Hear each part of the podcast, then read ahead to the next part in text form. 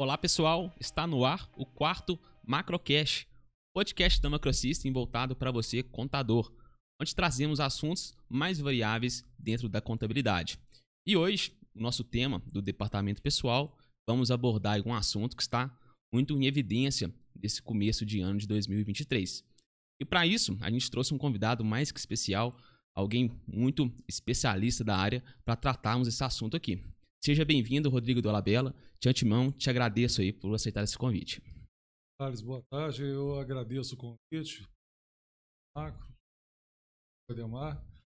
E como você comentou, realmente esse assunto é o assunto que está dominando esse início de ano, porque os arquivos do SST do E-Social são três. Um já estava em vigor, que é a CAT, que é o 2210. Agora, o 2220 e o 2240, a obrigatoriedade agora a partir de 1 de janeiro desse ano. Exatamente. Antes de tudo, pessoal, vou comunicar para vocês que a nossa forma aí de interação vai ser através do chat. Então, a gente no finalzinho, se der, vai, vamos responder algumas perguntas. Mas peço que vocês aguardem um pouquinho, porque durante aí a nossa conversa, talvez a pergunta que você for fazer, a gente já tira essa dúvida sua no decorrer desse bate-papo. Então, qualquer dúvida, deixe aí no chat que a gente vai estar tá tirando ela caso a gente não tenha abordado o assunto durante aí a nossa conversa. Então, antes de mais nada, venho perguntar aqui para o Rodrigo. Rodrigo, para quem não te conhece, quem é o Rodrigo do Labela? Se apresente um pouco aí para o pessoal. Eu sou professor, palestrante, instrutor de curso na área trabalhista, na área previdenciária e na área de segurança ao trabalho. Minha formação é em Direito, né? E eu trabalho também com assessoria e consultoria, principalmente para as pequenas, médias e as grandes empresas. E dou treinamento para escritório de contabilidade de forma constante. Uhum. Né? Lá em Belo Horizonte, por exemplo, vira e mexe, eu estou no sindicato dos contabilistas de Belo Horizonte, ministrando treinamento. E nessa área específica nossa que nós vamos tratar hoje, eu também ministro muito treinamento para a FIENG, para a uhum. CIENG, para o Sinduscom, entidades empresariais. Entendi. Quem conhece o Rodrigo, pessoal, aqui na Macro mesmo, a gente já ministrou vários treinamentos com ele. Eu mesmo já fiz um treinamento com ele, se não me engano, foi o do. Quando entrou o layout do social, do 1.0. Esse eu consegui participar ainda, mas teve lá no, nos primórdios do social. Ele deu muita, muitos cursos aqui na Macrosys e para os usuários aí estarem participando. Isso então, mesmo. Quem não participou, quem não conhece ele, tá aí o Dr. Rodrigo Dolabella, que ele vai trazer para a gente muitas informações relacionadas aí a departamento pessoal e envio dos eventos aí do SST. Então, antes de mais nada, pessoal, uma dúvida aí que muita gente pergunta pra gente, Rodrigo, tanto aqui no, na Macrosystem, ou tanto de fora que a gente vê, os contadores, é uma pergunta muito recorrente que acontece desde o início, quando saiu o organograma lá atrás, organograma não, o cronograma, cronograma. lá do social, a quarta fase sempre era vista como, vamos dizer assim, um, o chefe final, o boss final aí para essa questão, e chegou. Tava até mandando pro pessoal lá em cima que a quarta fase, o social, se findou aquele cronograma estipulado lá no começo. Acabou agora com a entrada do grupo 4 é, dentro do SST. E a dúvida que paira aí em cima do pessoal, das contabilidades, das empresas é de quem é a responsabilidade por esse envio dessas informações? Thales, é, a primeira coisa que eu queria esclarecer é que nós temos duas questões de responsabilidade. A responsabilidade do preenchimento e a responsabilidade do envio. Né? É, são arquivos da segurança, não é isso? Isso. Então, se são arquivos da segurança, quem tem que preencher? Teoricamente, a segurança. Eu falei que são três. A CAT. A CAT, na prática, que eu conheço, eu vejo que tem muita empresa que emite a CAT é o departamento pessoal, é o RH, ou se não, o escritório de contabilidade terceirizado. Isso a definição é por parte da empresa. Agora, se a empresa tem uma equipe de segurança própria, que é o chamado SESMIT, é o Serviço Especializado de Segurança e Medicina do Trabalho, eu não tenho dúvida de te falar, quem tem que preencher a CAT é o pessoal da segurança. E CAT é uma situação muito perigosa porque significa comunicação de acidente de trabalho. A partir do momento que eu emiti a CAT, significa que eu, empregador, estou assumindo que o acidente ocorreu. E para todo acidente de trabalho, antes da emissão da CAT, tem que ter um processo investigatório. E esse processo investigatório o contador não tem como fazer. Né? Quem tem que fazer normalmente é quem? É a própria empresa. Então, vamos começar pelo 2210, que é a CAT. A definição de quem vai emitir é do empregador. Agora, se for clínica terceirizada, pode, pode ser a clínica que vai emitir ou pode ser o próprio escritório de contabilidade. Vai ter que ser definido entre as partes. Agora, o 2220, que é o monitoramento da saúde do trabalhador, né? que é o ASO. Para cada ASO emitido, você vai ter um arquivo para o E-Social. Quem que tem que preencher? A medicina. Uhum. Lá tem alguns dados que o contador não vai ter. Eu estou tomando conhecimento de clínica que está mandando o ASO para o escritório de contabilidade falando preenche. O contador não tem essa responsabilidade. Não tem. E ele não pode assumir. E lembrando, gente, que dependendo do arquivo, informação falsa é considerado crime de falsidade ideológica. Né? Então a informação era muito importante. Então o 2220, na minha opinião, a responsabilidade do preenchimento é da medicina. Agora a responsabilidade do envio, de novo, eu vou te falar, vai ser definida entre as partes. Tem clínica que está preenchendo o 2220, mandando um arquivo XML para o contador, para o contador enviar para o SSO. Isso vai ter que ser definido por quem? Pelo, pelas partes. Entendi. E o último, o 2240, condições ambientais de trabalho fatores de risco. Esse arquivo é o que vai substituir o PPP. Esse arquivo tem que ser preenchido exclusivamente por quem? Pelo pessoal da área de segurança, técnico de segurança, engenheiro de segurança. Agora, quem vai enviar, de novo, é acordo entre as partes. O certo seria a clínica preencher e enviar por lá. Mas tem clínica que não está que não tá enviando, só está preenchendo. E sabe qual que é a alegação da clínica? Que ela não tem um software específico para envio. Entendi. Entendeu? Então, o preenchimento das informações, a parte mais técnica, tem que ficar a cargo aí de uma clínica especializada, de um profissional especializado para esse preenchimento dessas informações. Isso é fato. Ok. O contador ele tem que parar para pensar naquele ditado popular, cada um no seu quadrado. Uhum. Seria a mesma coisa que eu pedir para o engenheiro de segurança para preencher uma DIF, Entendi. né? para preencher uma RAIS, antiga RAIS, antigo CAGED, ou se não próprio social. Entendi. Aí chega na- chegando na parte do envio, aí pode ser uma, uma cooperação ali entre clínica e contabilidade. Sim. Aí vai de do acordo aí que a contabilidade fizer. Sim, agora a contabilidade, eu volto a falar, ela não pode preencher e ela só vai enviar se ela, nesse acordo entre as partes, estiver de acordo. Entendi. Até que na, na Macrosystem, Rodrigo, a gente tem um sistema de importação das informações que cabe muito bem no que você colocou. A clínica preenche as informações, gera um arquivo, a gente importa aqui no nosso sistema e assim a gente consegue disparar esse envio para social. Agora, o que eu queria te explicar é que tudo vai depender de demanda. Uhum. Porque, igual, por exemplo, o 2220, um arquivo para cada ASO. O, o cliente de contabilidade não tem muito ASO por mês. Agora, eu, ontem, por exemplo, eu estava dando treinamento para uma empresa, um supermercado aqui de Minas Gerais, aqui da região, tem 1.400 funcionários. Qual que é a média de ASO por mês? Em torno de 200. 200 ASO por mês são 200 arquivos. Verdade. Né? Outra pergunta, Rodrigo. E cabe à empresa é, notificar, alertar as empresas em relação a essa obrigatoriedade que é entrando, mesmo ela não assumindo essa responsabilidade? Eu entendo que toda contabilidade tem que alertar os clientes. Uhum.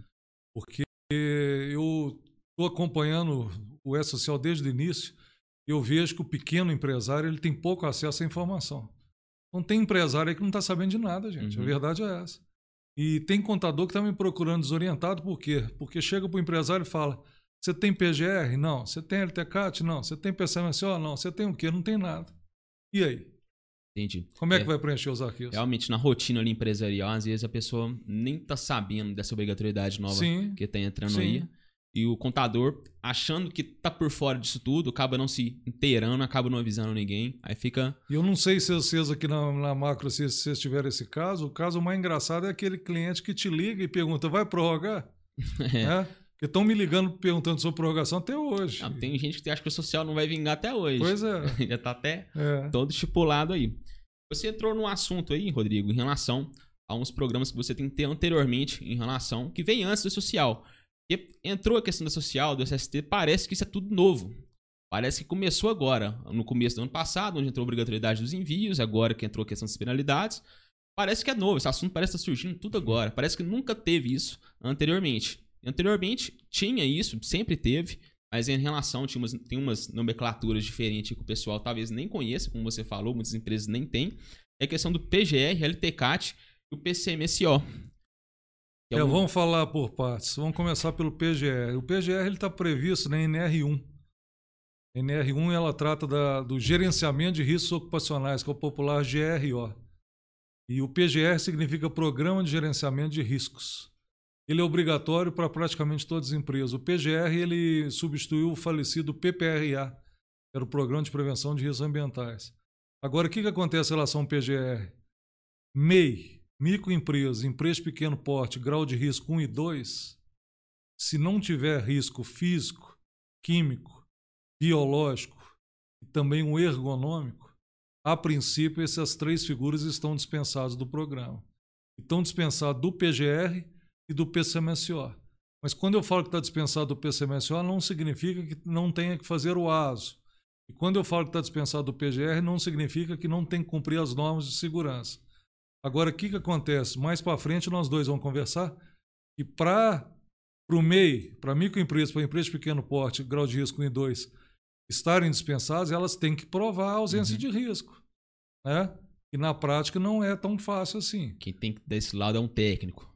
É, na verdade, a ausência de risco ela vai ser determinada por um documento que pouca gente conhece, que chama levantamento preliminar de perigos. Né? Esse documento é que vai declarar ausência de risco. Ele tem que ser elaborado por uma pessoa qualificada na área de segurança do trabalho. É, um contador ele não está capacitado para definir se tem risco ou não tem dentro da empresa. E o conceito, Thales, é ainda pior, porque fala físico, químico e biológico. Só que no final, para o PCMSO, cita o ergonômico.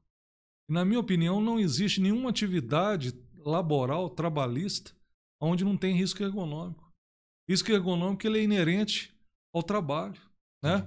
Então, esse, esse caso é perigoso. Agora, LTCAT. LTCAT significa Laudo Técnico de Condições Ambientais de Trabalho. É obrigatório para todas as empresas? Teoricamente, sim. Agora, se não tem risco, não tem sentido ter um LTCAT. Agora, o LTCAT é um documento previdenciário. O PGR e o PCMSO são documentos trabalhistas. O LTCAT, qual que é o objetivo dele? Definir direito à aposentadoria especial. O LTCAT envolve a folha de pagamento do E-Social. Eu não sei se vocês lembram, tinha aquele código de ocorrência da GFIP. Agora não, é um código da tabela 2 uhum. do E-Social. Para eu preencher, para o contador preencher esse código corretamente, ele precisa do LTCAT. Só que eu vejo que a, praticamente 90% das empresas não tem LTCAT, e tem algumas que têm LTCAT, sabe de quando? De 20 anos atrás. E não retrata a realidade de hoje. Então, para preencher o 2240, vocês não dependem, não é do PGR, vocês dependem do LTCAT. Tá Sem o LTCAT não tem como preencher. É, tá explicado muito o desespero do pessoal, né? Como você falou, 90% das empresas não tem esse documento. Como ele serve de base para preenchimento, principalmente para o 2240, não tendo essa informação, acaba que a pessoa não tem nada ali para fazer o preenchimento. Por isso está nessa correria, nesse corre-corre danado aí. E as clínicas estão com muita demanda. Uhum. E o empresário acha que para fazer um LTCAT é de um dia para o outro. Sim. E em relação às clínicas também, há uma procura muito grande, né? O pessoal vem até relatando aí questão de, de valores, assim, o valor tá, tá alto, não sei o quê, que a clínica tá abusando do valor agora nessa questão, porque o povo tá precisando. Mas é uma questão mesmo de preparação, né? Quem se adiantou aí, quem tinha esse documento já pronto, tá mais tranquilo em relação a isso. É aquela história, deixa tudo para a última hora pois e é. aí paga o preço, né? Pois é. Em relação à questão das penalidades, tem uma dúvida que até mim, como eu tinha te antecipado, em relação ao envio, a falta de envio das informações. A falta de envio das informações do SST vão ser tratadas em igualdade com a falta de envio dos eventos das fases anteriores, como por exemplo a falta de envio do 2230, de um 2200 fora do prazo. A gente sabe que tem penalidades em relação a essas faltas em atraso também desse tipo de evento, mas entrando agora a questão do SST, a falta de envio do 2210, 2220 e 2240 tem a mesmo tamanho, vamos dizer assim, de igualdade em relação a multas, penalidades e fiscalização? Tem o mesmo tamanho. Só que eu estava conversando com alguns professores da minha área há poucos dias atrás e a gente estava fazendo uma reflexão que com o governo que tomou posse agora no dia 1 de janeiro, pode ser que a visão mude. Né? O governo anterior ele não deu o valor real às condições de segurança do trabalho algumas revisões de NR trouxeram algumas alterações que podem entrar agora no chamado revogaço. Então, a princípio, peso igual. Né? Só que o que, que acontece? Nós temos que observar a questão trabalhista também. E no caso da CAT, tive um acidente de trabalho, eu não emiti a CAT. Esse empregado entra na justiça e pede uma indenização. A não emissão da CAT ela gera a multa. Essa multa já estava prevista, não é a multa do E-Social. Qual que é o valor da multa? No mínimo um salário mínimo, no máximo o teto máximo da Previdência. Né? E fora a questão indenizatória.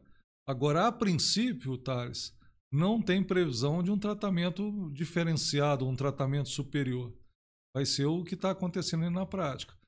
E como a gente estava conversando, na prática o que a gente está vendo é o seguinte: o governo anterior ele foi bem tranquilo nessa questão de multa por não envio.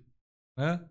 É, hoje a gente tem pouquíssimos casos que a gente tomou conhecimento de empresas que foram é, notificadas ou autuadas por esse motivo. O que está acontecendo é usar o E-Social para fiscalizar alguns pontos da legislação, que é o caso do PCD, que é o caso do aprendiz.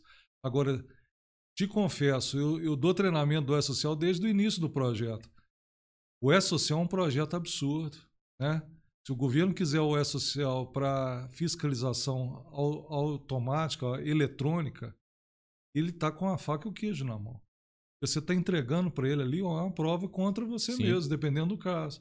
Igual aqui nos casos do arquivo de segurança. Qual que é a dica que eu queria dar? O governo vai fiscalizar o uso do EPC, é o equipamento de proteção coletiva. Lá no 2240, o governo vai perguntar se a empresa está implementando EPC. Eu não sei se você sabe, o EPC é a primeira opção para eliminar o risco. A última opção é o EPI. Só que você vai na empresa você vê que tem só o quê? Só EPI. Mas por quê? Porque o EPI é mais barato. Uhum. Né? Só que a gente tem que pensar o quê? Na saúde do trabalhador. Então vai ter pergunta dentro do 2240 que vai perguntar: implementou o EPC? Sim ou não? Se você colocar sim, tranquilo. Tranquilo entre aspas, porque vai ter que provar que implementou. Se você botar não, o que, que você está fazendo? Você está chamando a fiscalização uhum. e você pode provocar, inclusive, uma multa automática. Entendi. Essa questão do envio dos eventos do SST, às vezes o pessoal confunde um pouquinho, porque lá no cronograma do social, tá? Lá nas datas é, do grupo 1, 2, 3, e o 4 entrou agora em 2023, mas os anteriores, a data de obrigatoriedade é 10 de janeiro de 2022. É isso mesmo? Isso. isso. Mas você lembra o que aconteceu, né? É, aí o, o governo, aliás, a questão do social e tudo mais, deu, vamos dizer assim, um prazo para o pessoal é, porque o grupo, adequar, 1 ia, né? o grupo 1 ia começar 13 do 10. Uhum. E realmente começou. O grupo 2 e o grupo 3, 10 de janeiro. Só que chegou janeiro do ano passado, 10 de janeiro é exatamente um ano atrás. Uhum. Né? Hoje é dia é, 10 de janeiro 10, também. Verdade. Aí chegou dia 10 de janeiro, criou aquela confusão toda. E, uhum. tu, e a, os empresários pressionando o governo para quê? Para prorrogar. E o governo ficou na sinuca de bico. Aí o que, que ele fez? Ao invés de prorrogar, ele não prorrogou. Ele falou o seguinte: ó, o 2210 entra agora. E o 2220 e o 2240, até 31 de dezembro de 2022, o, a remessa não é obrigatória e quem não enviar não vai ser autuado. Entendi. Então, teoricamente, isso criou uma tranquilidade para todo mundo, todo mundo parou o projeto, uhum. né? mas não foi uma prorrogação, o cronograma continuou desde janeiro. Sim. Tanto que hoje a grande discussão que eu queria alertar o pessoal é a questão do envio a partir de agora, do dia 1 de janeiro, do 2220 e do 2240, porque o 2210 já estava. O 2220 é o ASO. Teoricamente, você vai ter que mandar o 2220 quando? 15 de fevereiro. Relativo aos asos realizados quando? Agora no mês de janeiro. Uhum. E o 2240 é outra dica que eu queria dar. Ele vai pegar a partir de 1 de janeiro e ele tem que ser enviado dia 15 de fevereiro. Tem empresa que já enviou, Thales, porque era possível o envio uhum. anterior, da carga inicial. O pior arquivo que tem para enviar é o 2240. O 2240, a carga inicial, sabe o que, que significa? É um arquivo para cada trabalhador. Se a empresa tem 1.400 funcionários, são 1.400 uhum. arquivos. Né? Então, até 15 de fevereiro. Mas o que, que acontece? O PPP eletrônico ele vai começar a partir de 16 de janeiro. Mas ele vai levar em conta as informações a partir de que dia? 1 de janeiro. Uhum. Então, quer dizer, a questão do PPP eletrônico é outra que os contadores não estão sabendo. Tem gente que está achando que o PPP eletrônico vai acabar com o PPP papel. E não vai. Vai ser a por data, né? Na verdade, se você tem um empregado que está 10 anos na empresa, esses 10 anos vai estar no PPP papel dele. Uhum. A partir de 1 de janeiro é que não há que se falar em PPP papel. Aí vai ser alimentado pelos eventos enviados pelo SST. Vai ser alimentado e com um detalhe, o empregado vai ter acesso ao PPP dele, sabe uhum. aonde? No aplicativo Meu INSS. Certo. Aí que tá a importância do envio, porque se você não tá em dia com os envios e da obrigatoriedade do SST, quando você precisar fazer um PPP do prazo que se dá de janeiro de 23 para frente, aí você não vai ter nenhuma informação, aí pode ocorrer problemas e trabalhistas, né? Inclusive na hora do empregado precisar desse documento para um eventual pedido de aposentadoria especial. Uhum. É, aí é o pedido que a empresa pode estar sujeita a qualquer momento. Sim. O empregado ele saindo da empresa para um pedido de aposentadoria, Sim. solicita esse documento, se tiver incompleto, aí é. pode dar muitos problemas. Isso. E uma pergunta também que o pessoal, de todo esse assunto que a gente comentou, o pessoal pergunta do MEI. Se o MEI tem uma diferenciação em relação a isso, se tem uma tratativa especial, se tem uma isenção de alguma coisa ou não, ou se encaixa em todos esses assuntos, todos os temas que a gente comentou até Como agora. Como eu citei o MEI mais cedo, o MEI, então, o que, que acontece? Se tiver ausência de risco físico, químico e biológico, uhum. ele está dispensado do PGR. Se tiver ausência de risco físico, químico, biológico e ergonômico, ele está dispensado do PCMSO. O MEI, teoricamente, ele só pode ter um funcionário, não é isso? Certo. Então ele tem que ter um tratamento diferenciado? Tem. E esse é um tratamento diferenciado. Agora, mesmo que ele tenha ausência de risco, ele está obrigado a mandar o 2220 e o 2240. Uhum. E o 2210, o empregado dele sofreu um acidente. Uhum. Entendeu? Agora, na minha opinião, Thales, quem mais sofre é o cliente da contabilidade. É o microempresário, o pequeno empresário e o MEI. Porque eu estou visualizando nesses últimos dias algumas situações terríveis. Quer um exemplo? O pior caso que você pode ter na área de segurança, na área do social, é uma lojinha aqui no centro de Divinópolis, onde só tem uma funcionária. Ela é registrada, sabe como o quê? Como vendedora. Só que na prática, sabe o que ela faz? Ela limpa o banheiro, ela varre a calçada, ela vende, ela atende telefone. Como estoque, ela faz, faz o caixa, faz tudo. É, é, o popular Severino, Bombril. Uhum. Moral da história, como é que nós vamos informar essa funcionária dentro do social? Porque ela está exposta a quais riscos? Ela está exposta a risco físico, a químico, biológico, ela limpa o banheiro. Né? Então, essa é a situação mais crítica. O contador tem que tomar um cuidado muito grande, porque lá no 2240 pede para discriminar as atividades desempenhadas pelo trabalhador. Dependendo do que você escrever lá, você está colocando a faca no próprio peito em relação a quê? Equiparação salarial, desvio de função. Sim. Entendeu? Entendi.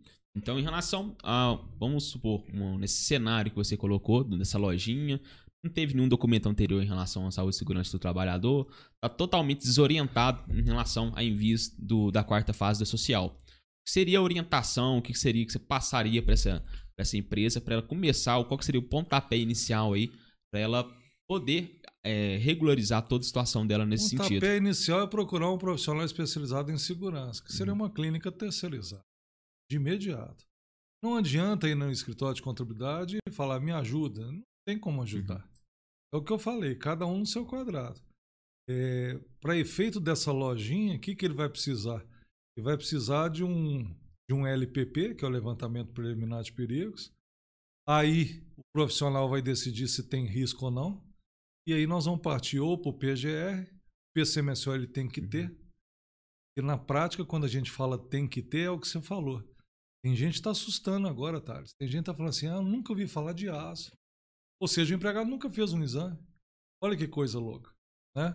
E isso daí é muito perigoso na parte trabalhista, demais. Porque se ele nunca fez um exame e de repente ele está com uma doença ocupacional, Sim. a responsabilidade é da empresa. Certeza. E você abordou a questão da, do, do prazo que entrou agora é, em relação. Entrar as penalidades e tudo mais agora em janeiro de 2023. Até uma dúvida minha mesmo que eu tive, muita gente falou, ah, começo de 1 de janeiro de 2023 vai começar a questão das penalidades, das multas. Mas é, é o dia ou a competência de janeiro, aí vai ter o prazo ali até 15 de fevereiro para envio desses eventos? É, isso não está bem esclarecido naquela portaria que você mencionou, uhum. né, que mudou o cronograma. Agora, na minha opinião, o governo deixou bem claro que a obrigatoriedade é a partir de 1 de janeiro. Uhum. Se é 1 de janeiro, eu presumo que é competência de janeiro. Entendi né? Porque senão você teria que mandar agora dia 15, relativo a dezembro. Isso. É, a grande dúvida é essa. É, o contador pode mandar? Pode, perfeitamente, porque como eu falei, o envio não era obrigatório, mas se quisesse mandar, já estava enviando. Sim. Então, é uma decisão do contador, uma decisão da empresa, uma decisão da clínica. Agora, a princípio, na minha opinião, a, obrigatória, a obrigatoriedade é a partir de 1 de janeiro. Tanto é verdade que você pega lá a instrução normativa 141, que em relação ao PPP saíram três instruções normativas: a 128, a 133 e a 141. A 141 ela é bem clara. O PPP ele vai ter informações a partir de 1 de janeiro. 1 de janeiro é Uhum. competência. Concorda? Entendi, verdade. Ah. Então, o prazo em relação à competência seria 15 de fevereiro. 15 de fevereiro. Para mandar o 2240. E você abordou também um assunto do PPP. O PPP vai ser substituído também em relação àquela papelada anteriormente. Aliás, de, de janeiro de 2023 para frente vai ser substituída a papelada, como você bem alertou. De janeiro para trás, de 2023, ainda vai continuar a questão dos papéis. PPP é outro assunto que eu adoro. Eu ministro treinamento de PPP há muitos anos. PPP chama Perfil Profissional Previdenciário. Esse documento ele substitui o SB40, o DIRBEM 8030 e o DSS 8030. Esse documento é o seguinte: sem ele a pessoa não aposenta por aposentadoria especial. E o PPP é o seguinte: informação falsa no PPP é crime de falsidade ideológica. Então não pode ter informação falsa. Quem vai preencher o 2240 tem uma responsabilidade muito grande. E não sei se está todo mundo sabendo, mas com a instrução normativa número 128 do ano passado, nós tivemos uma alteração terrível aí para as empresas em relação à aposentadoria especial por ruído. Por quê? Porque agora todo empregado que tiver exposto a mais de 85 decibéis, mesmo que esteja usando o EPI e o EPI esteja atenuando o ruído abaixo dos 85, essa pessoa vai ter direito à aposentadoria especial. Só que ela não tem direito ao adicional de insalubridade, porque são duas legislações distintas, a trabalhista e a previdenciária. Então, a minha grande preocupação é essa, porque tem que revisar todos os LTCATs em relação a esse perfil de funcionário. Aquele que está exposto a mais de 85 decibéis e que esteja usando o EPI, que o EPI esteja atenuando abaixo dos 85. Isso foi decorrente de uma decisão do STF, do ministro Fux, e que o governo acatou. E que vai afetar quem? A folha de pagamento. A partir do momento que eu mudo lá o código, eu vou pagar 6% a mais de INSS sobre o salário desse funcionário. Entendi. O que eu vejo muito, Rodrigo, eu tô percebendo as perguntas que estou fazendo nas respostas que está me dando, é que o E-Social veio principalmente para substituir obrigatoriedades, mas que elas já existiam. Então, muita coisa, por exemplo, a RAIS que o pessoal fazia foi substituída pelo- devido aí aos envios de dados periódicos. É, o que mais foi substituído aí? É, A DIF ainda não, vai ser 2024, mas É, foi substituído a RAIS, O CAGED. o CAGED, a carteira de trabalho papel a ficha, e a ficha de registro papel. Isso. Então, até então, tava tranquilo, entre aspas, o pessoal sempre teve dificuldade, mas era uma mera substituição. A pessoa fazia anteriormente, passou a fazer de outro modo, que ao meu ver é muito mais simplificado e mais fácil, que é o E-Social, que é envio de meios eletrônicos. Porém, questão do SST, também era para ser uma questão de substituição de informações. Você fazia de um certo modo, porém agora vai substituir enviando de outro modo, que é o mesmo dos anteriores, através de meios eletrônicos.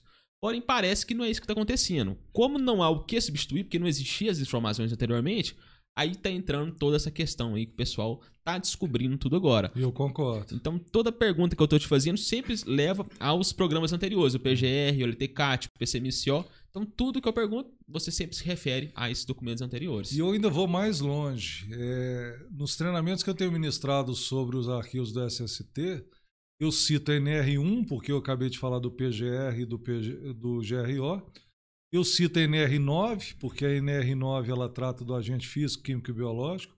Eu cito a NR6, que trata do EPI. Eu cito a NR17, que é ergonomia. Então, quer dizer, os arquivos do E-Social vão envolver praticamente o que você falou a legislação de segurança toda. E para piorar, Thales, ajuntou o início da obrigatoriedade dos envios dos arquivos do E-Social com as revisões das NRs. Uhum. Tem NR que está entrando em vigor agora no final de janeiro, que é o caso da 9NR6.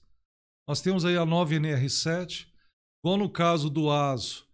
Você tem que enviar para o E-Social 2210, não tem? Isso. Teve alteração. Vamos dar um exemplo de uma alteração importante que pouca gente está sabendo? Existe um exame lá dentro do PCMSO que chama Exame de Retorno ao Trabalho. Ele é obrigatório para quem? Para todo empregado que fica afastado por 30 ou mais dias. Por dois motivos agora. Antes eram três: doença ou acidente, que pode ser do trabalho ou não. Uhum. Antes, até 2 de janeiro do ano passado, tinha que fazer esse exame no retorno da licença maternidade. Verdade. Agora não precisa mais. Uhum. Esse bobear a gente tá fazendo ainda, né? Tem. Porque esse eu acho que o pessoal mais fazia. O do Tem. maternidade, eu acho que isso não. Era o mais, eu acho que era até o único que o pessoal fazia. Não, e as mulheres ficavam bravas porque elas queriam emendar a licença maternidade com as férias. E aí Uhum. tinha que voltar para fazer o exame o para exame. depois sair de férias. É verdade. Então, é, pessoal, vocês estão assistindo aí, provavelmente mandando perguntas aí no nosso chat. Tudo se resume aos programas que o Dr. Rodrigo citou anteriormente. Então, para a empresa aí que não teve, que não tem nenhum tipo de documento desse, o conselho é procurar uma clínica, um profissional especializado nessa área para dar o pontapé inicial aí é, nessas questões. Como o próprio Rodrigo falou, a contabilidade, muitas das vezes, na maioria das vezes, está a parte dessa situação, né, Rodrigo? Isso. Então não adianta ir procurar uma contabilidade é, desesperada, querendo que a contabilidade resolva seus problemas em relação a essas questões, e muitas das vezes ah, pode ter uma contabilidade ou outra que tem um profissional da área dentro dela, mas é o que a gente pouco vê. É, e não é comum, né? E não é comum. Ah. Então, geralmente, o pessoal. Por isso que eu falei no começo que a, a fase 4 era o bicho-papão aí do, do cronograma. Que era alguma coisa que, apesar de estar envolvido com o departamento pessoal, também está fora do departamento pessoal, porque depende aí de uma especialidade completamente diferente do que a gente está habituado na nossa rotina. Então, nessa primeira parte das perguntas, a orientação é procure uma clínica especializada, um profissional, para dar o pontapé aí, para começar a fazer os envios, fazer os programas é, que são necessários para preenchimento aí, principalmente do 2240, que ao meu ver também, e do pessoal, a maior dificuldade do pessoal é nesse preenchimento do 2240. Ah, o que, que preencher, o que, que tem que colocar, questão do EPC, EPI, coloca ou não. Então tudo depende, vai passar, tem que passar para a mão do profissional tem que competente. procurar rápido, Uhum, né? é, Porque o prazo já, já expirou há muito tempo, né? é, se for Pra naquele, procurar. Exatamente. Se for naquele prazo que a gente estipulou aqui, que a gente ah, acha que vai ser, que é a competência de janeiro, seria até então 15 de 15 de fevereiro. E Thales, eu ainda estou preocupado com outra situação, que é a questão do home office. Uhum, E hoje você tem algumas empresas onde todos os funcionários estão no home office. uhum, E não tem nenhuma regulamentação dentro da, da legislação previdenciária, trabalhista e da segurança do trabalho em relação a riscos que o empregado está exposto no home office. A, a lei do teletrabalho ela fala que a empresa tem que passar uma cartilha com as orientações em relação à saúde e segurança do trabalho. entendi. Mas, na minha opinião, o home office tem vários riscos, principalmente o ergonômico e o psicossocial. Entendi. E aí tem muita empresa preocupada, pe- perguntando para mim como é que eu vou fazer. O certo seria, sabe o quê? Mas é uma situação meio absurda, se você for parar para pensar. O certo seria você mandar o técnico de segurança, o engenheiro de segurança Na na, casa da casa da pessoa para analisar os riscos. Agora Entendi. imagina, ele está entrando dentro da sua casa, dentro da sua Pois é. residência. E há É? muitas variáveis, né? E se você quer complicar mais ainda, um dia desse eu tive uma empresa que me ligou questionando porque o empregado ligou para a empresa e falou: "Eu acabei de sofrer um acidente aqui no home office, um acidente de trabalho". E aí eu te pergunto, como é que você investiga um acidente desse? Primeira pergunta que eu fiz para o empresário é quem foi testemunha? Não, a pessoa mora sozinha. Ai, Entendeu? Então quer dizer, complicado. Entendi. É, então, pessoal, é, continue mandando suas dúvidas aí no chat. Quando a gente terminar aí, aliás, quando terminar, quando tiver mais pro finalzinho, a gente vai estar passando essa pergunta aí, caso a gente não tenha abordado sobre ela. Então agora eu vou falar, é, mas antes de eu fazer essa pergunta que eu te fazer agora, que é em relação à declaração de ausência de risco, eu acho que vai entrar naquela mesma questão que você falou do MEI, que é dispensado quando tem essas ausências de risco aí que você citou. É, o MEI ele vai ter que tomar como base, Thales, as fichas MEI que o governo publicou lá no site do Uhum. governo, no gov.br. É, o MEI vai ter que provar o quê? De acordo com a ficha MEI dele em relação à atividade é, industrial ou comercial, se há risco ou não. Se ele declarar que não há risco, ele está dispensado do PGR Uhum. E do PCMSO. É, mas até nessa dispensa, nesse laudo, se for que da dispensa, exi- ex- é, é necessário um Um embasamento. embasamento. E o embasamento, você lembra do que, que eu falei. No caso da microempresa da empresa de pequeno porte, é o levantamento preliminar de perigos, lá do GRO. Agora, no caso do MEI, é a ficha MEI. Uhum. É, quem ainda não pesquisou, é só entrar na internet e jogar no site de busca aí, fichas MEI. Vai aparecer o site do governo. Aí, para cada atividade profissional, vai ter os riscos. E ele vai ter que analisar se o empregado dele está exposto a esse risco ou não. Uhum. Agora, isso daí, quem tem que fazer essa análise não é o empresário, não é o contador, não é o advogado. Quem tem que fazer essa, essa análise é o pessoal da área de segurança. Então, então o pessoal que está dispensado ainda é dependente dessa informação através de um profissional. É dependente. O contador ele não pode enviar essa declaração de existência de risco sem um embasamento legal. É como você até citou anteriormente, a gente estava conversando, ela não existe, né, um órgão de classe do competente que está fazendo aquilo, né? Apenas o CPF, né? É, o, o que o Thales está comentando é que no arquivo 2240, porque se o MEI ele, ele manda a declaração de ausência de risco, ele não está dispensado o 2240. Uhum, ele tem que mandar tem que o 2240. Mandar. Só que lá no 2240, ele vai colocar um código que é o 0901001, que significa ausência de risco da tabela 24 do social. Se ele coloca esse código, Thales, ele não precisa informar nada de EPI, nada de EPC, ele só vai informar o responsável pelos registros ambientais. E aí vai pedir o CPF do responsável. Teoricamente, o CPF do responsável seria quem? O CPF da pessoa responsável pelo laudo, pelo LPP, que é o levantamento preliminar de perigos. Agora, se não tem o laudo, o contador vai botar o CPF dele ali? É um risco muito grande, né? Porque, teoricamente, lá no 2240 não precisa colocar o órgão de classe. Uhum. Então não precisaria colocar lá CRC. E, e nem poderia colocar CRC. Né? Porque, teoricamente, lá é responsável pelos registros ambientais. Uhum. Quando fala ambiental, é o laudo. Exatamente. Aí, entrando nesse, nessa questão, entra a pergunta que ela, que ela, lá no site do Gov, não sei qual exatamente, que você faz a declaração de ausência de riscos. É, o site chama PGR. PGR. É. Aí, nesse caso, entra nessa questão quem pode fazer ou não essa declaração. Inclusive, no tutorial que tem nesse site lá do PGR, fala claramente. Quem pode enviar a declaração de inexistência de risco é quem tem lá certificado digital é a procuração eletrônica, uhum. né? Isso o contador tem? Tem. Ele pode enviar? Pode, mas eu volto a falar, ele vai enviar com base numa fundamentação legal, com um laudo nas mãos. Uhum.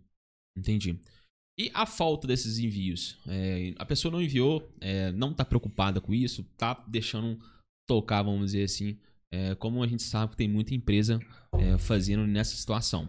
Como que fica a questão das multas e das penalidades? Fiscalização, a empresa é notificada, tem uma chance de reverter essa situação ou não? Vamos lá, é, vamos começar com o 2210, que é a CAT. O 2210, eu expliquei mais cedo, é, eu só tomo multa por não emissão de CAT. O que, que eu quero dizer? A CAT tem um prazo para emissão.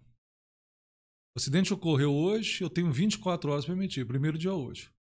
Se for morte, de imediato. Esse prazo não alterou. Certo. Agora, lembra do que, que eu falei? Tem que investigar. Então tem acidente que acontece hoje e a empresa fica, não investiga, vai lá e emite a CAT. Aí uhum. depois descobre que, que não foi acidente de trabalho. Com o E-Social agora, não sei se todo mundo está sabendo, é possível excluir uma CAT. Só que a exclusão da CAT, juridicamente, ela é muito frágil. Porque a partir do momento que você excluiu, o governo já tem a, a, a original. Uhum. Já tem inicial ele pode a qualquer momento te questionar por que, que você excluiu. E você falar, não, excluí porque eu concluí que não foi, isso não é argumento. Então, na CAT, é só por não emissão. Atraso não tem multa, é só não emissão. Um salário mínimo, a multa mínima, a multa máxima, o teto máximo da Previdência. Uhum. No caso do ASO, a multa do ASO gira em torno de R$ 3.400 por trabalhador. Por ASO, não enviado. E no caso do 2240, a multa pode chegar a 292 mil reais. Valor muito alto, né? É. Só que tem empresário que nunca ouviu falar dessas multas. E ele tem que ouvir. Ele tem que preocupar. Né? Agora, lógico, Thales, o que, que nós conversamos mais cedo? O governo também tem que começar a autuar. Porque senão cai no descrédito. Sim. Você não manda e não toma multa. É, o, os... Agora, a minha preocupação, não sei se você sabe, é que o governo pode autuar os últimos cinco anos. Uhum. Porque tem gente que tá pensando, ela nunca foi, ah, tô tranquilo aqui. Sim. É, é, bem assim, não. É, o, o pensamento pessoal tem em relação ao social hoje em dia realmente é esse. É. Eu até hoje não se viu em questão de, de, notificação, de multas. Cai no descrédito. Cai no descrédito. Então é. vai acabar passando essa, essa mensagem também para a questão do SST. Sim. E talvez é, a gente, como é uma coisa nova ainda, a gente não sabe como você bem falou em relação ao governo, pode mudar o entendimento e a forma de ver essa questão da falta do envio.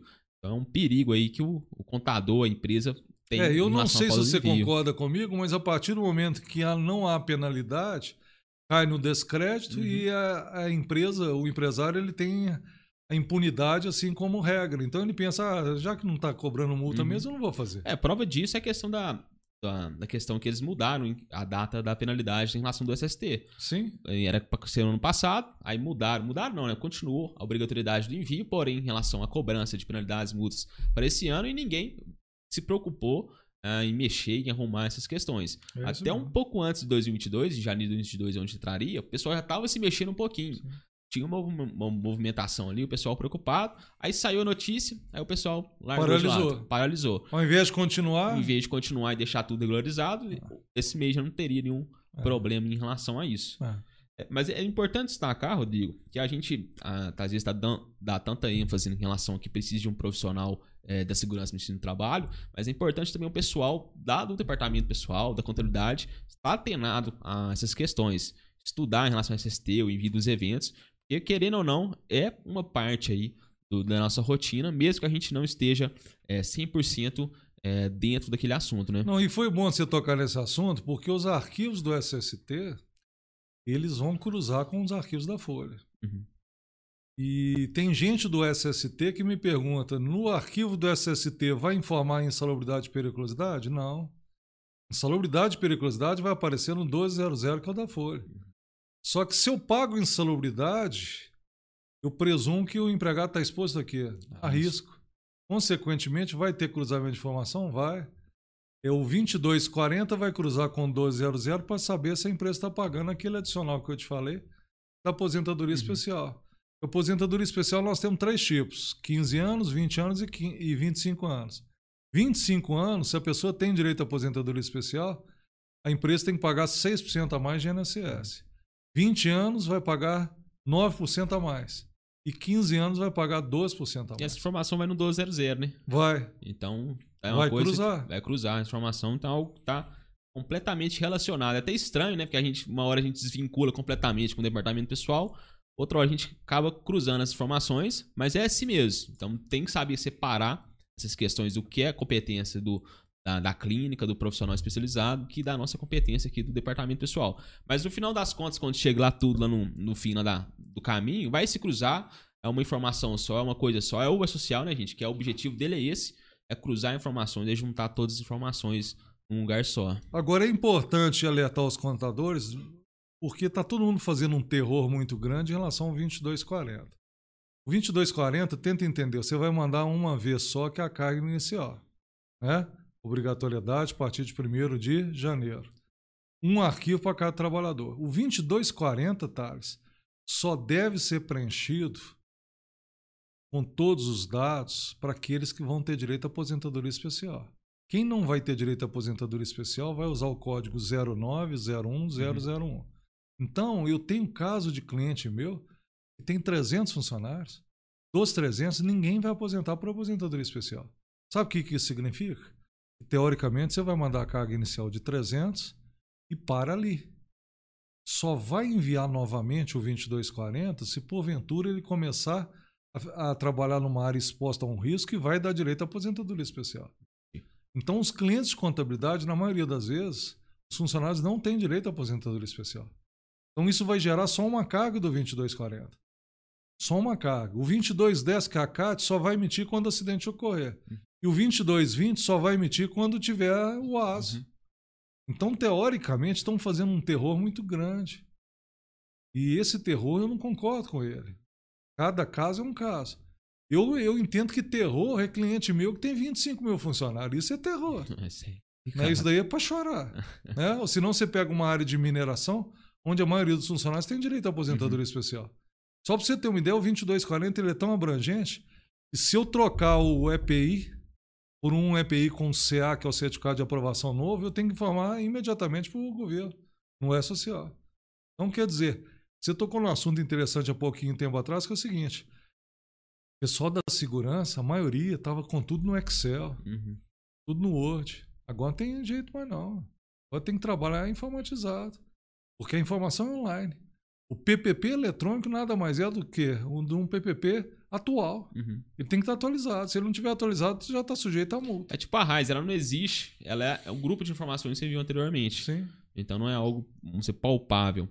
Você falou do 2240, até surgiu uma dúvida aqui numa fala sua. Você falou que, por exemplo, a pessoa é, mudou de, de. Só tem De- que mandar um novo caso mudou, entrou em algum risco. É, na verdade, o que que acontece? O 2240 você manda a carga inicial Uhum. e qualquer alteração em relação aos riscos que ele está exposto da tabela 24 da social, só que a tabela 24 da social é o anexo 4 do decreto 3048 de 1999. Lá só vai ter os agentes que dão direito à aposentadoria especial. Quer um exemplo? Exposição ao sol.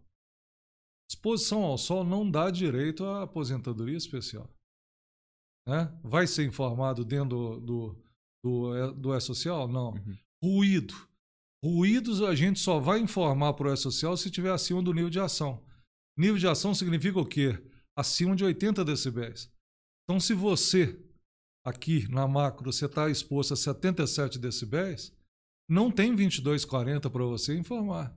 Na verdade, você vai informar aquele código que eu te falei, 09, 01, 001, ausência de risco. Então, quem está exposto a risco da tabela 24, eu vou mandar a carga inicial e qualquer alteração eu tenho até o dia 15 do mês subsequente para enviar. Certo. Outro caso perigoso que eu queria alertar é o ASO admissional. ASO. O prazo dele é diferente. O prazo dele é até o dia 15 do mês subsequente é o da admissão e não da realização do exame. Uhum. Por quê? Porque tem empresa que faz um ASO admissional dia 30 de janeiro agora, só que contrata o cara só dia 10 de fevereiro. Uhum. Né? E aí o que, que vai acontecer? 10 de fevereiro, a data de admissão, eu tenho até 15 de março para enviar. E tem muita gente que confunde a questão do ASA admissional com o prazo de envio do evento E o prazo da realização do prazo ASO. realização. Porque ninguém pode começar a trabalhar sem ter feito o ASO. Isso. A gente pergunta ah, quanto até onde eu posso fazer o ASA. Você pode fazer o ASA até antes dele começar a trabalhar. Contando aí com a validade do ASO. É, não pode deixar, igual você falou, a situação. O pessoal faz o ASO, deixa para contratar muito tempo depois. E essa colocação que você está fazendo ela é muito importante porque tem clínica que libera o ASO sem o resultado dos exames complementares. Só que dentro do S social vai ter que relacionar todos os exames complementares e o governo vai saber qual que é o prazo para quê? Para o resultado. E vai pegar a fraude. Exatamente. Porque como é que eu vou falar que o empregado está apto e inapto ao, ao trabalho se eu não tenho o resultado do exame? Então, pessoal, muita gente, muita dúvida muito recorrente aí. A gente vê até aqui no nosso suporte, na nossa consultoria, em relação aos prazos do envio da ASO. O- é, são dois prazos diferentes aí que você tem que atinar. O prazo do envio do evento, que é do E-Social, caso é até o dia 15 do mês subsequente, você vai poder fazer o envio, mas a realização do exame tem que ser feito antes aí da admissão do funcionário. Isso aí não mudou, isso já vem de tempos, né, Rodrigo? É, isso estava previsto na NR7 desde o início, né? Uhum. O E-Social não alterou a- o prazo para realização de ASO. Beleza. E lembrando também que mudou o ASO. Tinha um ASO que chamava mudança de função. E agora, desde o ano passado, ele chama mudança de risco. Eu posso mudar o funcionário de função sem mudar de risco. Não tem necessidade do exame. Beleza. Ainda no 2240, ele traz uma descrição do ambiente, uma descrição da função que a pessoa exerce. A pessoa mudou de função. É necessário mandar um novo 2240 atualizando esse ambiente, essa descrição dessa função também. O que, que acontece? No caso, nós temos a descrição do setor e a descrição das atividades desempenhadas. Isso. Se trocou de setor, mas não houve mudança de risco, né? mesmo assim eu tenho que informar. Uhum. Porque essa informação é ela é extremamente relevante para o PVP. Agora, se trocou a atividade, eu também tenho que informar. Qualquer alteração naqueles campos tem que ser informado sim. Mas lembra do que, que eu te falei. Isso para quem tem direito à aposentadoria o quê? Especial. Uhum. Então, quem não tiver, é, tiver dentro desses riscos aí da aposentadoria especial, pode mandar naquele código da ausência do agente nocivos. É mais tranquilo. Aí talvez muita pessoa ficou até mais tranquila agora com essa informação, porque realmente, como você falou, era um terror. É um terror que, tipo assim, ninguém faz, mas só que tá instaurado aí nas contabilidades. É, e, Rodrigo, nessa. Você está muito sempre envolvido nessa questão aí do, das empresas. Você tem algum caso que você pode contar pra gente em relação a um, um caso curioso, algo como você até citou já do acidente de home office, acidente de trabalho em home office, que nunca tinha ouvido falar desse caso. Tem alguma coisa que você pode destacar pra gente aqui e para o pessoal ficar até em alerta? Thales, o que eu mais tenho é caso, né? Porque é cada um. Agora, o caso mais dramático é aquele que eu te falei mais cedo. Aquele empresário que ele não tem nada. Uhum. Nunca fez um aço. Então ele está cheio de funcionário na empresa dele, ninguém nunca fez um ASA. E aí? Questão né? até cultural, né? Porque aí ele te pergunta: o que, que eu faço? Na verdade, é uma, é uma pergunta muito difícil, Uhum. porque ele tem que regularizar daqui para frente, não tem? Sim. E o para trás? O para trás não tem jeito, porque como é que um médico vai emitir um ASO com data retroativa? Nenhum Uhum. médico vai aceitar isso. Esse é o caso mais problemático. Agora, o home office está dando muito trabalho. Outra área que está dando muito trabalho é a área rural, né, porque tem uma NR própria só para ela. Né? A área de mineração é uma área muito complicada. A área de construção civil. Agora, eu acho que a pior área que tem, não sei se quem está nos escutando agora vai ter esse caso, é a pior área que tem é a área de prestação de serviço. Sabe por quê? Assistência técnica. O funcionário da assistência técnica, todo dia, ele está num tomador de Uhum. serviço diferente. Como é que nós vamos colocar isso dentro do 2240? Dentro daquela colocação que você acabou de me fazer? Né? Como é que você vai falar qual o risco que ele está exposto durante o mês? Vai virar um dossiê, É. vai virar um livro, vai virar uma novela. Porque dentro do 2240 tem a opção lá de você colocar se trabalha dentro do estabelecimento próprio ou de terceiros. Isso mesmo. É, lá fala o código 1 é estabelecimento do próprio empregador, Uhum. o código 2 é estabelecimento de terceiros. E o manual fala que estabelecimento de terceiros é o caso de cessão de mão de obra. Né? Uhum. Cessão de mão de obra é quando ele está dentro do, do tomador de forma contínua. Não é o caso da assistência técnica. Todo dia tá num lugar diferente. Está num lugar diferente. Ele está exposto a vários riscos. Uhum. Todos os riscos que você pode imaginar. Eu tive um caso recente de um, um trabalhador nessa área de assistência técnica. Ele, não sei se você sabe disso, mas ele foi visitar o cliente e inadvertidamente o cachorro do cliente estava solto e Nossa. mordeu ele.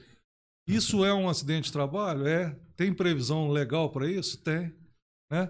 É um risco de quê? Eu já nem sei de quê. Porque dentro da legislação fala agente físico, químico e biológico. Não é.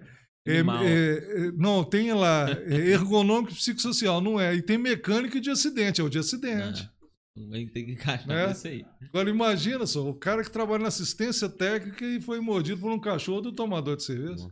Teoricamente seria um 2240 para cada ambiente que ele tiver? Ou Não, teoricamente não, não, Não é aplica possível. em nada, Não, você não vai ter. Você vai ter que descrever isso, sabe aonde? Uhum. Naquele campo que você acabou de me perguntar. É, descrição das atividades desempenhadas. Você vai Uhum. falar que ele faz um serviço externo e cada dia ele está num tomador de, de serviço diferente. Entendi. É, realmente é complicado. E, Rodrigo, o que te perguntar o que você espera agora com a entrada, com o fim do cronograma, como eu falei, depois de tanto tempo, a social finalmente findou aí o seu cronograma. É, você está me fazendo a pergunta ano. mais difícil. Mas... Eu não sou parente da mãe de Ná, inclusive a mãe de Ná está né, tá falecida. Mas eu acredito o seguinte: nós vamos ter muita alteração. Porque você que acompanha junto comigo as alterações do S-Social, você vai lembrar que a versão S1.0 ela chamava S-Social simplificado. Qual que é a tendência agora?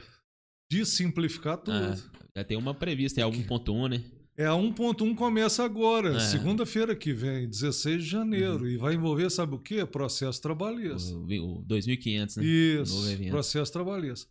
Então, eu, com a minha visão crítica, minha visão eh, geral, levando em conta tanto o direito quanto a política, eu te falo com clareza: vai mudar muita coisa.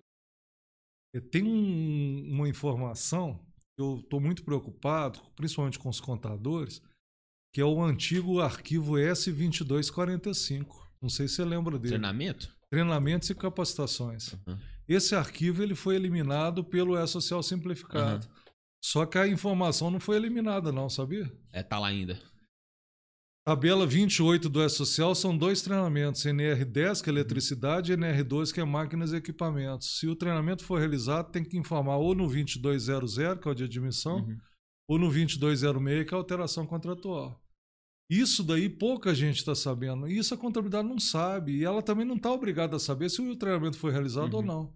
Quem tem que passar essa informação para ela, quem que é? O cliente. Então, é, a questão do futuro desses eventos, a minha opinião é que vai mudar muita coisa. E vai mudar no sentido contrário. Simplificou e agora vai ampliar. Porque eu que acompanho o E-Social desde o início, teve simplificação demais. Essa última versão foram eliminados 13 arquivos. Uhum. Né? E teve arquivo que foi eliminado que eu sou contra. Eu Quer um aviso. exemplo? É, era isso que eu ia Esse falar. eu, quando Era foi eliminado, que eu fiquei mais sem entender. Porque Era é, um- isso que eu ia falar. é algo que, que é de total interesse de um físico aí pra ter controle, foi eliminado. Aviso prévio trabalhar. É, né?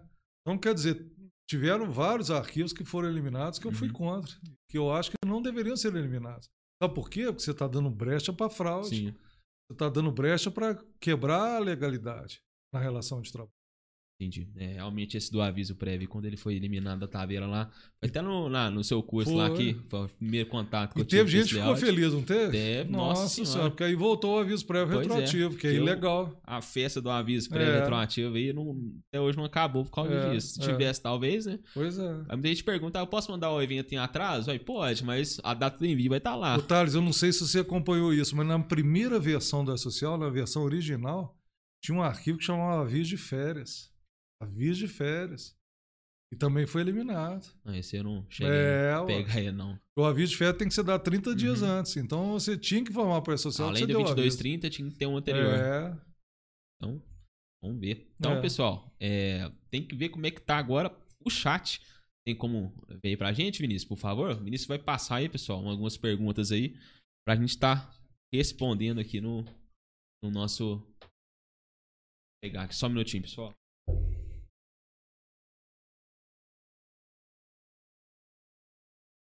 Pessoal, abri o chat aqui, realmente são muitas perguntas. Vou pegar uma aqui. Ó, tem uma aqui que até do nosso CEO aqui, o Ademar. Vou fazer já a pergunta dele aqui. O contador pode assinar os eventos da SST? Fazendo um resumão de tudo que a gente falou aqui é, em relação a essa responsabilidade. Não, de jeito nenhum. E outra coisa, o contador, a questão da assinatura, né, Thales? A gente tem que analisar que dentro do E-Social não existe a figura da assinatura em si. Uhum. e sim de quem enviou, ou seja, qual certificado digital. E a outra coisa que eu queria até alertar o Ademar, no novo manual do E-Social, da versão S1.1, o governo está deixando bem claro aquela obrigação do contador ter a procuração eletrônica do cliente Uhum. e não usar o token do cliente, e não usar o certificado digital do Uhum. cliente diretamente, Entendi. que é o que na prática eu vejo demais. E a Receita agora está deixando bem claro que ela não vai aceitar. Entendi. Tem uma pergunta da Gisele. Em caso de, em caso de multas do social em relação ao SST, quem que vai aplicar? O Ministério do Trabalho através da fiscalização ou a Receita Federal é, de multas automáticas? Não, o Ministério do Trabalho. Multas automáticas para esse caso, acho bem Eu- difícil, né? Bem difícil. Ministério do Trabalho. Porque a pergunta dela é im- importantíssima, porque, querendo ou não, o E-Social hoje ele é gerenciado pela Receita. Mas ah, nesse caso específico é o Ministério do Trabalho.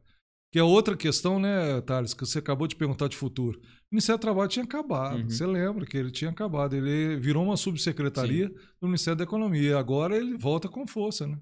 Exatamente. É. Outra pergunta aqui da Belcris. MEI que presta serviço dentro de empresa contratante. Como funcionam esses dados? Se houver risco, essa avaliação deveria ser da empresa contratante? Esse caso dela é importante, todo mundo está me perguntando isso. Como é que um MEI que presta serviço dentro de uma empresa contratante exposto a risco vai dar uma declaração de inexistência de risco? É, o tomador, ele é, ele é responsável por isso? É Uhum. lógico que ele é. E ele vai ter que cobrar isso do MEI. Até porque a declaração de inexistência de risco, nesse caso, vai ser baseada nos laudos de quem? Do tomador. Gente, tem vamos ver se tem mais uma pergunta da Glória. Eu tenho um funcionário que a função é marceneiro. Ele vai passar para aux- auxiliar administrativo. Vai ter que fazer o aso da mudança? Esse caso dela é interessante. De marceneiro para Auxiliar administrativo. É, o risco é diferente? É. Uhum. Ele está saindo de uma área de risco para uma área teoricamente sem risco. Tem que fazer? Tem. Só não está dispensado de, de fazer quando o risco for o mesmo. Entendi. E ela vai tomar como base, sabe o quê? O PGR, porque o PGR vai discriminar o risco de um e de outro. Entendi. Então, tem muitos comentários que também Executivo Digital fez um comentário. Tem empresas cobrando 25 reais por funcionário mensal. É, É. esse caso que ele está falando, eu até queria esclarecer para ele. Ele tem que observar o seguinte: realmente tem cliente que está cobrando esse valor agora, mas não é por causa do E-Social. É por causa do GRO. Uhum. NR1, que é o gerenciamento dos riscos ocupacionais. Então ele tem que questionar o- se realmente é por causa do GRO, se é por causa do E-Social.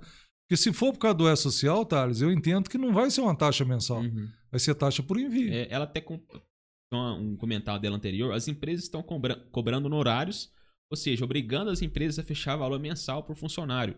Mas não tem envios para fazer mensalmente. Deve ser o GRO. É, é, isso é correto? Então tem que questionar aí. Tem a... que questionar se é por causa do GRO. E o GRO é um mega processo, é a uhum. gestão. Então é, ele tem que cobrar, mas ele tem que mostrar serviço também, né? Exatamente. O Gustavo Botelho perguntou quais são os prazos. Ah, os prazos depende, né? Não, ele deve estar perguntando o prazo do arquivo. Do 2210 eu falei, primeiro dia útil uhum. do acidente, ou se for morte de imediato. O ASO é até o dia 15 do mês subsequente a realização do exame, com exceção do admissional, que é até o dia 15 do mês subsequente a data de admissão. Sim. E o 2240, a carga inicial, nós falamos 15 de fevereiro. Qualquer alteração que porventura ocorra até o dia 15 do mês subsequente a da alteração. Entendi. Tem uma pergunta aqui também que muita pessoa até fez. Se empresa que tem apenas retirada de Prolabore, tem que, tem que fazer o 2240? Retirada Prolabore, o que, que significa o que ele está falando? A empresa não tem empregado, só tem sócio. Uhum.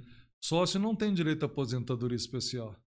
Não há que se falar em 22,40, muito menos em 22,20, muito menos em 22,10. Agora, me fez um, me lembrar de uma colocação importante. Estagiário tem que ser informado na social. Hum. Só que estagiário não é para informar os arquivos da segurança. Até porque estagiário não tem direito a CAT, estagiário não tem direito à aposentadoria especial. A única coisa que estagiário está subordinado é o ASO. estagiário tem que fazer a ASO, mas não precisa enviar para o governo. Entendi. Então, para finalizar aqui, uma pergunta do Magno. O ASO tem que ser renovado de ano em ano? Ele deve estar perguntando do ASO periódico. periódico isso. Periódico hoje, ele, teve, ele sofreu alteração. A nova redação do NR7 no dia 3 de janeiro do ano passado. Periódico é o seguinte: se for portador de doença crônica, se for empregado exposto a risco, prazo é de no mínimo um ano. Pode ser período menor a critério do médico responsável. Agora, quem não está exposto a risco teve alteração que antes falava que menor de 18 e maior de 45 anos, o prazo era de um em um ano. Uhum. E entre 18 e 45 anos, de dois em dois anos. Agora não, agora é, é dois anos para todo mundo. Tá respondido aí, pessoal, a pergunta. Magno até confirmou que realmente é o ASO periódico. E falei que seria a última, mas tem aqui que eu achei interessante, que o Vasconcelos mandou. Empregado doméstico, como fazer? Tem que mandar? Empregado doméstico, desses, desses três que nós falamos arquivos, o único que é obrigatório é o 2210. É do, da CAT. O ASO não e o 2240 não. Beleza, então... E o doméstico, acidente de trabalho, é bem comparável com o home office, concorda? Uhum, verdade. Cada ambiente é ali... bem comparável. Porque tem doméstico que os patrões saem durante o dia ela fica sozinha. Uhum. É verdade. Então, pessoal, as perguntas aí, responde Pergunta, achei, na verdade, achei que tinha, teria mais, mas acho que o pessoal esperou um pouquinho e viu que as, as perguntas que ele fazia foram todas respondidas é. aí durante o, o nosso bate-papo. Também as perguntas, eu acho que eu vim aqui também até para recepcionar muitas informações. Também tinha muitas dúvidas em relação a isso. Agora eu tô. Acho que também você aí do outro lado saiu com bastante informações relevantes para você aplicar aí a contabilidade, repassar para o seu cliente. Então, a maioria das dúvidas eu creio que foram respondidas aqui pelo Dr. Rodrigo. Mais alguma colocação, Rodrigo? Não, a última colocação que eu queria fazer é todo mundo ficar atento, né? Uhum. Para aquilo que nós acabamos de conversar, que são as mudanças. Então, provavelmente vai ter muita mudança. Segunda-feira da semana que vem, no dia 16, entra em vigor a versão S1.1 com novidades. Inclusive, não sei se você está sabendo, a versão S1.1 ela altera, inclusive, os arquivos da segurança. Uhum. Tem arquivo da segurança que está sendo alterado pela versão S1.1. Né? Então nem começou direito, já está mudando. Já está mudando. Então isso é muito importante, você ter um software de confiança, né? você ter um contador de confiança. E agora vocês têm que ter o quê? Um profissional de segurança de confiança. Porque o, o Thales, qualquer informação errada dentro do S-Social consequência pode ser muito lesiva para a empresa. É uma confissão, né, praticamente, tudo é. que você envia para social. Pode gerar um crime de falsidade uhum. ideológica, pode gerar uma, um passivo tributário. Né? Exatamente. Né? Então, pessoal, é isso. A gente abordou esse assunto aí que está tão em alta aí no departamento pessoal. O pessoal tinha muita dúvida. Espero que vocês tenham é, se saciado aí com as informações que a gente passou. A gente tem respondido várias dúvidas, sanado todas as, as dúvidas que vocês tinham aí com vocês. Mas o mais é isso. Venho agradecer novamente a participação de vocês em mais um Macrocast.